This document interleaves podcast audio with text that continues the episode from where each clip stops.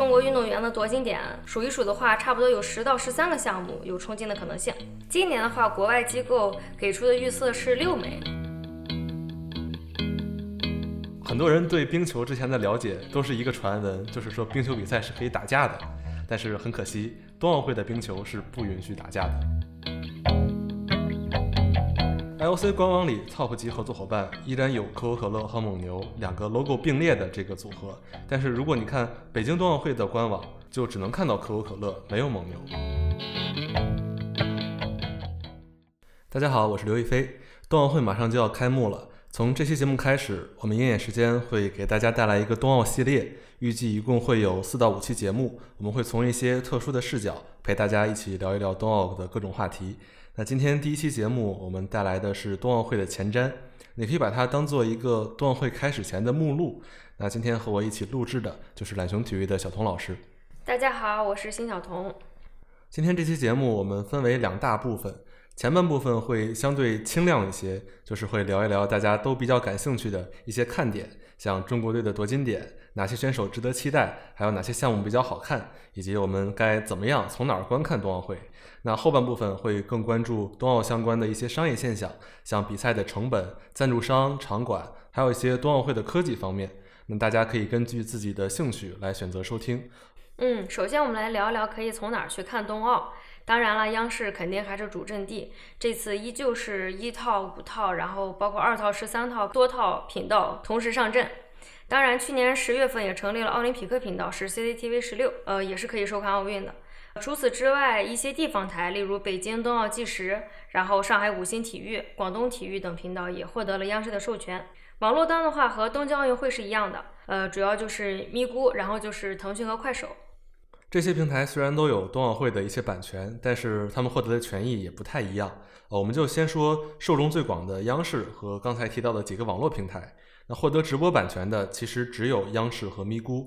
在电视上可以看的是央视的各个频道以及咪咕的魔百合。那手机端对应的就是央视频和咪咕视频。根据我们在看东京奥运会的经验，咪咕提供的解说线路一般选择会更多一些，其中也会提供央视的信号。但是呢，跟央视比会稍微有一点延迟，所以说如果你想选择不同的解说的话，那咪咕可能选择更多。但是在一些非常热门的比赛，像去年的苏炳添的半决赛和决赛，为了不出现别人都已经开始庆祝了，你还不知道发生了什么这种比较尴尬的情况，这种重点比赛可能还是央视的选择更靠谱一些。其他两个平台，像腾讯和快手，虽然他们也是官方的持权转播商，但是他们的权益只限于点播，实际上就是主要用于二创和平台自制的一些冬奥节目。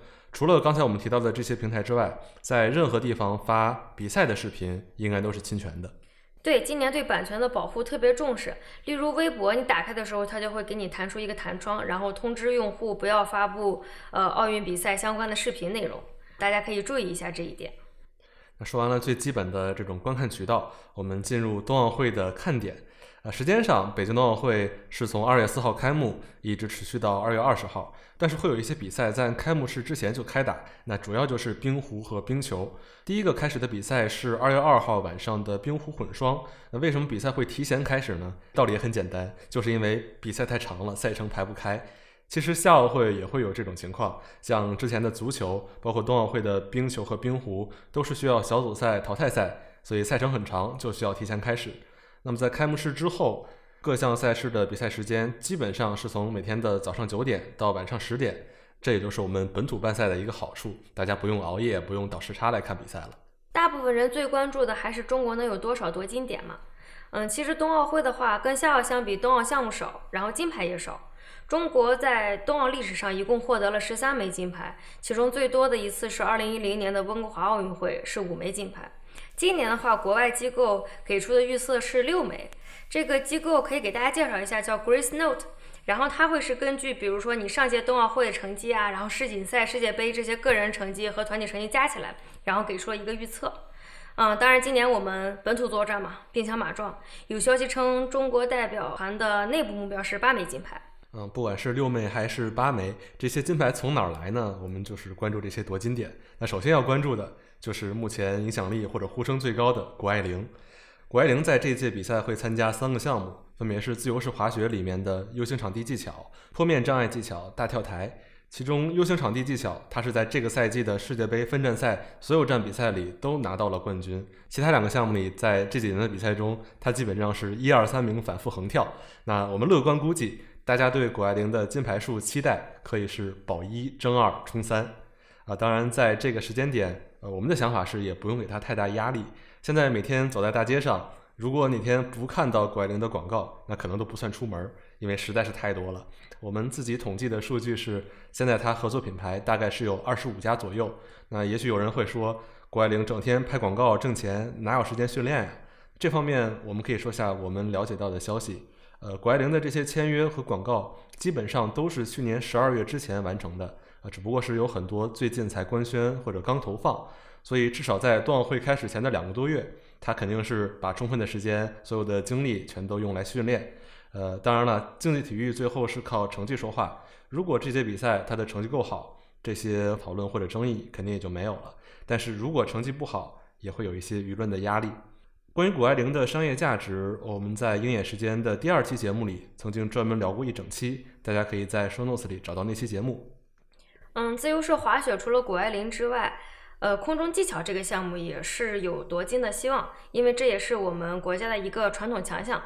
空中技巧的话，你可以类比为体操的这个跳马，它也是有一个助滑，然后是腾空落地这样的一个过程。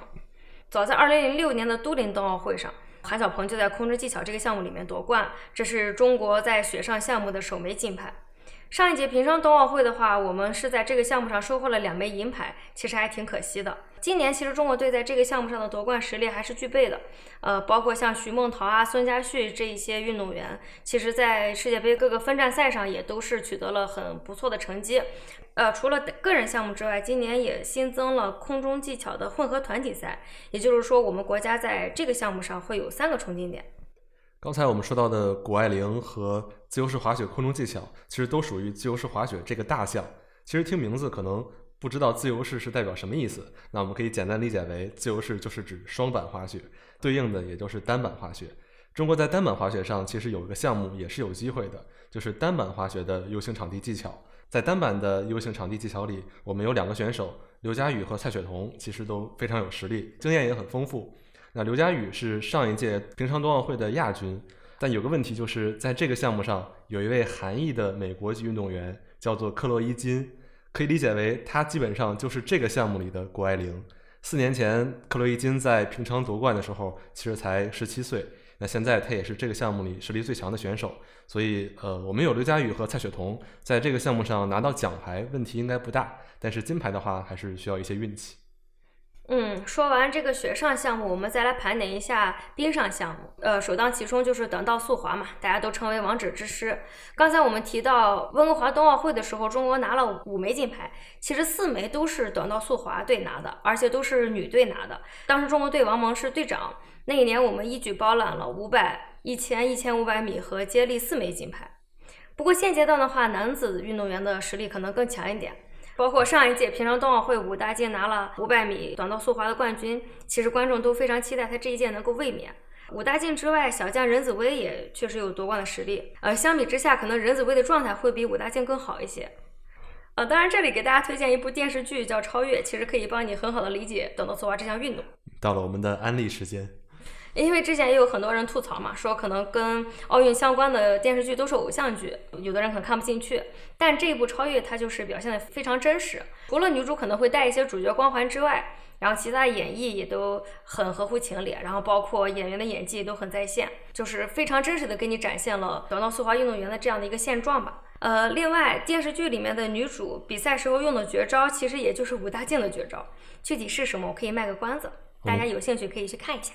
其实刚才说短道速滑，我们今年有一个全新的夺金点，当然也是新的比赛项目，就是男女混合团体接力。这也是现在整个奥运会的一个大趋势，就是男女混合项目会增加很多。那今年我们也看到，应该至少增加了三项这种男女混合的项目，比如说短道速滑的这个接力，还有自由式滑雪空中技巧团体。那一方面性别平等是一个大趋势，不过另一个特点是这些项目恰好也是中国擅长的优势项目。呃，我自己的理解是，这可以算东道主的话语权的一个体现。其实这种现象在奥运会历史上也不少见。在去年东京奥运会的时候，也增加了空手道和棒垒球，而这两个比赛项目在下一届巴黎奥运会就不存在了，所以也算是东道主优势的一种体现。刚才说完等道速滑，那我就再接着这个说一下这个速度滑冰。嗯，有人说短道速滑是跟对手比，那速度滑冰就是跟时间去比。嗯，二零一四年索契冬奥会的时候，张红是拿到了中国速度滑冰的第一枚金牌。嗯，那一次还是比较惊喜和意外的。这届冬奥会的话，呃，男子选手宁忠岩其实是有夺金实力的，而且他的形象也非常帅，感觉非常硬汉，其实是有希望出圈的。当然，另外一个要提及的运动员就是高廷宇。高廷宇刚刚被选为今年开幕式中国代表团的旗手，他其实也在平昌冬奥会的时候获得了男子500米速度滑冰的铜牌。因为我们平时自己也会想，谁会是北京冬奥会的杨倩这种新锐选手？呃，我个人是觉得宁中原是有成为下一个杨倩的潜力的，我们可以之后具体期待他的表现。呃，说完这种冰上的竞速项目，中国另外一个冰上的优势项目就是花样滑冰，其中双人滑应该是我们长久以来的一个传统强项。上届比赛里，中国的组合隋文静和韩聪其实就已经非常接近金牌了，只不过最后出现了一点小失误，遗憾的获得亚军。那今年他们两个的实力和状态依然是全世界数一数二，获得金牌的概率也不小。对花样滑冰，其实崔文静、韩聪的对手也就是俄罗斯组合。相比之下，对方可能技术难度会比我们大一些，但是稳定性没有我们中国组合高。嗯，所以其实中国运动员的夺金点，呃，我们差不多就盘点完了。数一数的话，差不多有十到十三个项目有冲金的可能性。当然，最终能获得姐妹金牌，可能还是要看临场的发挥。我们本土的观众主要还是关注中国的运动员，但是也会有一些破圈的外国运动员会进入大家的视野。目前最受关注的两个外国选手，第一个就是花样滑冰的羽生结弦，第二个可能是单板滑雪的肖恩怀特。呃，今天早上我还专门看了一下，呃，微博超话列表里冬奥会超话的排名，羽生结弦的数据几乎是断档式的排名第一。他的影响力，估计很多平时不看体育的朋友也有所了解。呃，羽生结弦现在是二十七岁，在这个年龄对于花花来说已经是比较高了。之前他得过两次冬奥会的金牌，今年应该是他最后一次参加冬奥会，所以最后一届大赛全球的关注度肯定也会非常的高。肖恩怀特跟他的情况也比较像，之前肖恩怀特在单板滑雪 U 型场地这个项目里算是一个历史传奇的人物，获得过三次奥运冠军，现在也已经到了三十五岁的高龄。如果熟悉技巧类项目，像跳水呀、体操这种项目的观众可能也会认同，三十五岁这个年龄对于技巧类来说还能保持顶尖水平也是非常难得的。刚才的内容其实我们都是以运动员的角度出发，之后我们还是想从几个项目来切入，为大家推荐一些比较好看的比赛。呃，我首先想推荐的就是冰壶吧，因为冰壶也被称为冰上象棋，是一个考验智力和体力混合的一个赛事。中国冰壶女队其实在历史上也有高光时刻，如果大家印象很深的话，可能对杨冰玉这个名字不会陌生。当时也应该是一零年前后吧，杨冰玉其实带领中国女队在冰壶方面也有一些比较不错的成就。但是杨冰玉那一批运动员退役之后，中国后续也就没太有这个夺牌的实力了。这倒不影响观众去观看比赛，因为冰壶这个规则其实并不复杂，而且最主要考验的是对细微之处的拿捏，所以还是很紧张的，非常推荐。其实中央五套播冰壶的频率一点也不低，经常是这种凌晨大家杀时间的利器。对对对。那除了冰壶之外，另外一项非常让人期待的冰上项目就是冰球。那冰球也是冬奥会里唯一一个球类比赛。很多人对冰球之前的了解可能。都是一个传闻，就是说冰球比赛是可以打架的，但是很可惜，冬奥会的冰球是不允许打架的，只有在 NHL 和 KHL 这种全世界高水平的商业赛事里才允许冰球打架。那另外一个遗憾是因为疫情等等原因，NHL 的球员这次都不会参加北京冬奥会，所以比赛的激烈程度可能会有一点下降。但是对于中国队的成绩来说，也算是一个好消息。其中最大一个看点是，这次的中国冰球有了一大批规划球员。比足球的规划球员都多很多。关于规划的背景和中间非常复杂的过程，之后我们会具体找一期聊，因为这个故事实在是比较漫长。现在可以跟大家说的就是，在补充了规划球员之后，中国女兵是有了冲击四强甚至争取奖牌的一个实力。嗯，最后我还想推荐的项目是雪橇、雪车和钢架雪车。啊，当然这是三个运动项目了，只不过他们都是共用一个赛道，也就是说这三个项目其实都是赛道竞技类项目。嗯，很多人可能分不清雪橇、雪车、钢架雪车的区别。我在这里可以做一个非常简单的区分：雪橇比赛就是运动员是躺着的，然后脚在前；钢架雪车是运动员是趴着的，啊，头在前面。这两项运动器材都是只有底座，啊，只有雪车它是有车体的，而且雪车会有两人、四人的这样的一个团体比赛。雪橇这项运动其实发源于北欧，它原本是一个游玩的项目，就是瑞士度假酒店招揽顾客然后发明的。比如说草原的滑草啊，然后沙漠滑沙呀这种活动。后来这个玩的人越来越多，它今年就有了协会，然后有了赛事，慢慢有了洲际赛事，后来就进入冬奥会了。但是这三个项目应该也是冬奥会里危险系数最高的几个项目啊！之前中国的短跑名将张培萌也是跨项去训练钢架雪车，但是也遭遇了很严重的伤病。虽然现在康复，但是也不会出现在冬奥会的赛场上。对，其实雪橇这三项运动吸引了很多跨界选手去参加，然后包括田径运动员啊、体操运动员啊这些。正好在这儿，我也再给大家安利一部电影吧。叫《冰上清池》，是一个一九九三年的老电影了。它其实就是讲了几个牙买加短跑运动员转向雪车，然后去冲击冬奥会的故事。呃，这个故事是根据真实事件改编的，是一个美国电影。其实前面很搞笑，最后看完也很感动。而且你看完这个电影，可能就会对这个项目有一些了解，而也许会爱上这项运动。其实我们喜欢很多项目都是从它的电影啊、影视作品开始的。这些影视作品真的质量非常高，非常有助于大家了解一个项目，然后感受它的魅力。对，其实今年北京冬奥会我们也推出了好几个，包括电视剧啊，然后综艺节目和电影什么的。其实大家也可以关注一下。呃，当然刚才提到了这三个项目啊，其实非常考验选手对赛道的熟悉程度。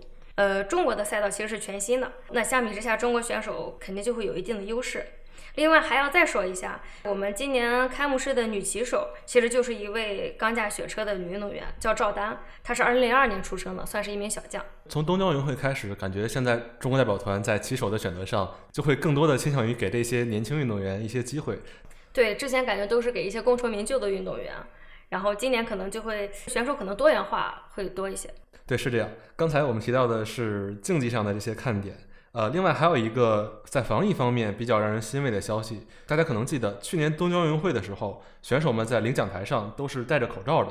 但是根据北京这次的呃官方通告，这届领奖的时候，选手们是允许短暂的摘掉口罩，让大家看到他们的样子。不管是对于转播啊，还是大家观赛来讲，都是一个比较让人欣慰的消息。嗯，对。呃，以上可能就是我们案例的内容了。下面按照惯例要上一些硬货，其实就是关于冬奥商业方面的一些信息。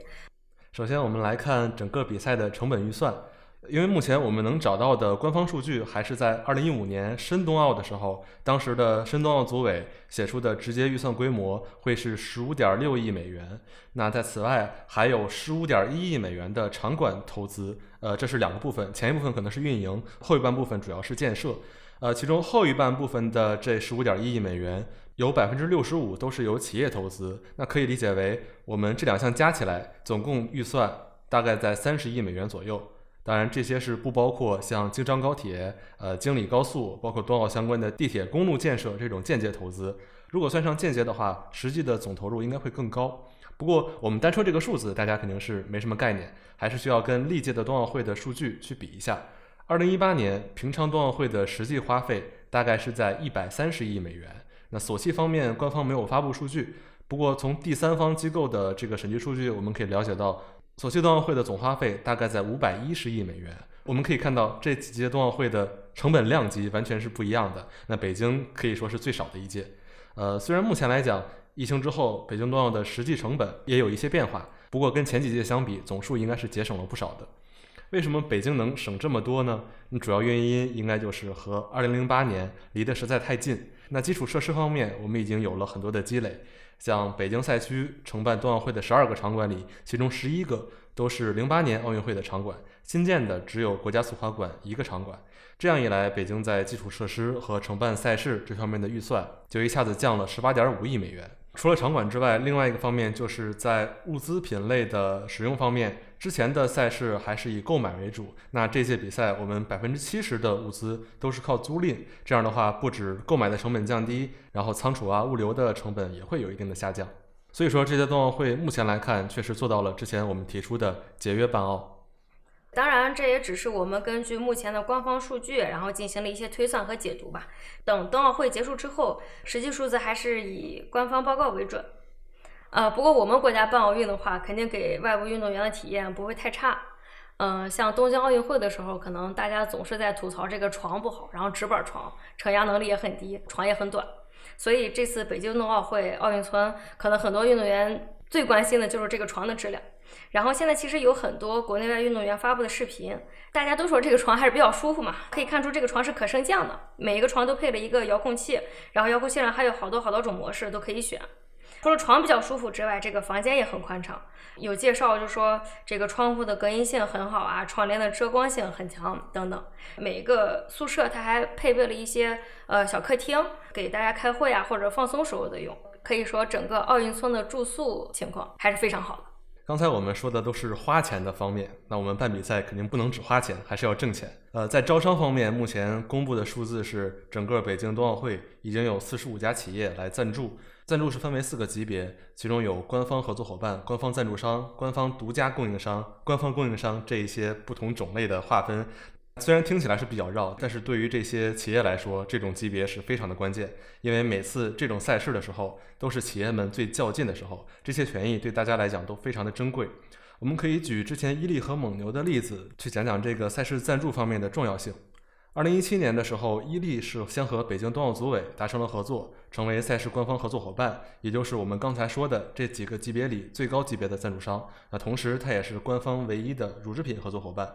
不过，在二零一九年，国教委会、可口可乐和蒙牛三方签署了一个叫做“全球联合合作伙伴”的一个协议，这是一项全新的协议，相当于把非酒精饮料和乳制品这两种东西打包成了一个联合品类。那这样一来，蒙牛也就成了国教委会。全球 TOP 级合作伙伴。总之，这样一来，那伊利之前获得的唯一乳制品的这个认证也就不成立了，因为蒙牛也进来了嘛。所以后来这件事儿也牵扯出很大的法律争议，甚至国教委会的主席巴赫也不得不亲自来处理这个争端，因为当时和蒙牛的协议是他签的。那目前结果基本上告一段落，应该可以说伊利成为了其中呃相对胜利的一方，因为现在如果你去查 IOC 的官网。IOC 官网里，TOP 级合作伙伴依然有可口可乐和蒙牛两个 logo 并列的这个组合。但是如果你看北京冬奥会的官网，就只能看到可口可乐，没有蒙牛。那现实的情况也是，呃，蒙牛签了谷爱凌，但是也只有在蒙牛的产品上有谷爱凌的海报。除此之外，你看不到蒙牛做任何冬奥方面的营销宣传。嗯，其实一般来讲，这种大赛的同一品类的赞助商只有一家。嗯，因为有一些品牌比较强势嘛，非常注重卡位，就注重这个权益的独占性。但是其实今年北京冬奥会也有一个特点啊，就是可能有好几个同类品牌共同赞助，比如中石油和中石化，然后青岛啤酒和燕京啤酒，诺贝尔瓷砖和东鹏瓷砖等等。嗯，其实这样也能看出我们奥运会的赞助规则其实也是比较灵活的，只要品牌们觉得 OK，然后都想参与奥运的话，组委会也不会反对的。毕竟都是商业嘛。那之前这些是赛事的商业方面，一部分品牌选择赞助赛事，那更多数量的品牌可能会赞助运动队和运动员。呃，我们刚才提到谷爱凌可能有大概二十五个赞助商，呃，这方面也会留给大家一个思考，因为很多的品牌都会投资像谷爱凌这种非常被看好的营销标的，但这样的效果其实很难说。美国有一本讲营销的很著名的书，叫做《定位》，里面一个重要的观点就是普通用户。对于任何一个领域能记住的品牌，其实只有六个。那谷爱凌有二十五家赞助商，大家可以想想，你真正能记住的它的赞助商有几个？我相信也不会很多。所以这就是一个之后很期待的话题：到底有几家能真正把钱花值？因为大家投资谷爱凌花的钱其实都是差不多的，但是效果可能有天壤之别。对，所以说这个品牌的。呃，创意啊，权益激活就非常非常重要。其实现在也能看出，很多品牌已经在权益投放这方面开始有所动作。嗯，说到这儿的话，其实说疫情给奥运会赞助商带来的一个比较大的好处，可能就是这个运动员在比赛结束后还需要在闭环离开之前有个二十一天的隔离期。其实从这个东京夏奥会我们就可以看出来，在这一段隔离期的期间，然后运动员的时间比较充裕，很自由。其实这段时间就有很大的机会来配合赞助商去做营销激活，当然这也是他们热度最高的时候。所以今年冬奥会赞助商会如何把握这个时期，我们也可以期待一下。我记得当时东京结束之后，苏炳添在隔离房间，除了拍自己的训练视频之外，那要么是在直播连线，要么是在给一些品牌拍广告、录视频。那估计这届也一样，到时候成绩好的一些运动员估计都会非常忙。嗯，对。那关于商业的部分，我们就讲到这里。这届冬运会一大主题，大家可以感受到就是科技助力冬奥。那其实通过音频的方式，呃，这些科技东西可能表达出来并不容易。那我们只能从中挑了一些，呃，我们认为最能清楚的表达的方式来给大家分享。呃，对，就简单说两点。其实从场馆方面来说吧，呃，我们都知道今年北京赛区新建了地标性的场馆，就是冰丝带，是国家速滑馆。嗯，因为大家都知道，其实对冰场来说，一个是水，一个是电，这两个对成本的消耗是非常大的。那对冰丝带来说，它的一个特点就是冰丝带采用了一种新的技术，可以使它的碳排放趋近于零，也就是说，使它的制冰能效能够大幅度的提升。这也是全球第一家采用了这项技术的一个场馆。这个技术叫做二氧化碳跨临界制冷制冰技术。呃，也就是说，从冰丝带的角度，对这个绿色奥运、科技奥运是有一个非常大的一个推动作用。然后再说一个就是崇礼赛区的吧，也就是一个雪场的这个造雪和压雪技术。其实对于全世界很多雪场来说，人工造雪还是非常普遍的。这次崇礼赛区采用了一个比较先进的技术，能够有效的避免雪面在融化之后结冰。呃，其实大家都知道，不光是对运动员来说，哪怕是一些比较普通的滑雪爱好者，大家都对这个雪面的要求还都还比较高。像很多一些高手可能会追求一种面条雪吧。就是因为如果雪面上结冰的含量很高的话，它不但影响你的发挥，可能还会造成一些安全性的隐患。嗯，我记得刚才我们提到的肖恩怀特，就是在二零一四年索契的时候，呃，因为在 U 型场地比赛里面，觉得当时雪场地的雪的条件不是特别好，也最终导致他没有获得那届比赛的奖牌，当时也是留下了一个比较大的遗憾。那希望在这些技术运用之后，我们这届冬奥会不要有因为场地方面的造成这些遗憾。啊，当然了，本届冬奥会的科技方面的亮点还有很多，然后我们会整理一下链接放在后续的 show notes 里面。最近我们在准备很多资料，包括看一些报道做积累的时候，可以发现有很多报道都是在讲冬奥里的各种所谓黑科技的应用。呃，怎么说呢？看完之后我会觉得很厉害，但是这个究竟有多厉害？或者说，在冬奥会之后，这些科技怎么和我们普通人的运动生活产生联系？其实我们的感觉是很模糊的，这个感觉有点奇怪。因为现在我跟小童两个人录制都在北京嘛，现在看到外面除了各种谷爱凌的海报之外，说实话，我没有感受到想象中那种奥运盛会的热情。呃，可能因为疫情等等原因，这种热情很大程度上是在虚拟空间，在线上。不过，体育应该有的那种面对面的情绪啊，狂热碰撞，这种情况下，我们感觉好像弱了很多。有时候我会想，在现在这种时候，体育和奥运的意义到底是什么？我特别喜欢之前有一届奥运会的口号，叫做“激励一代人”。我们现在也一直在提奥运遗产。呃，我觉得在疫情这种人们正常生活都被打乱的情况、情绪环境下，激励一代人可能是体育留给这个世界最伟大的遗产。我们也期待这种积极的情绪，还有这种激励，能随着奥运会的开始，真正的散发出来。那这期节目我们就聊到这里，也希望大家关注鹰眼时间随后的冬奥特别节目。欢迎在评论区留下你对冬奥的观点，我们下期见。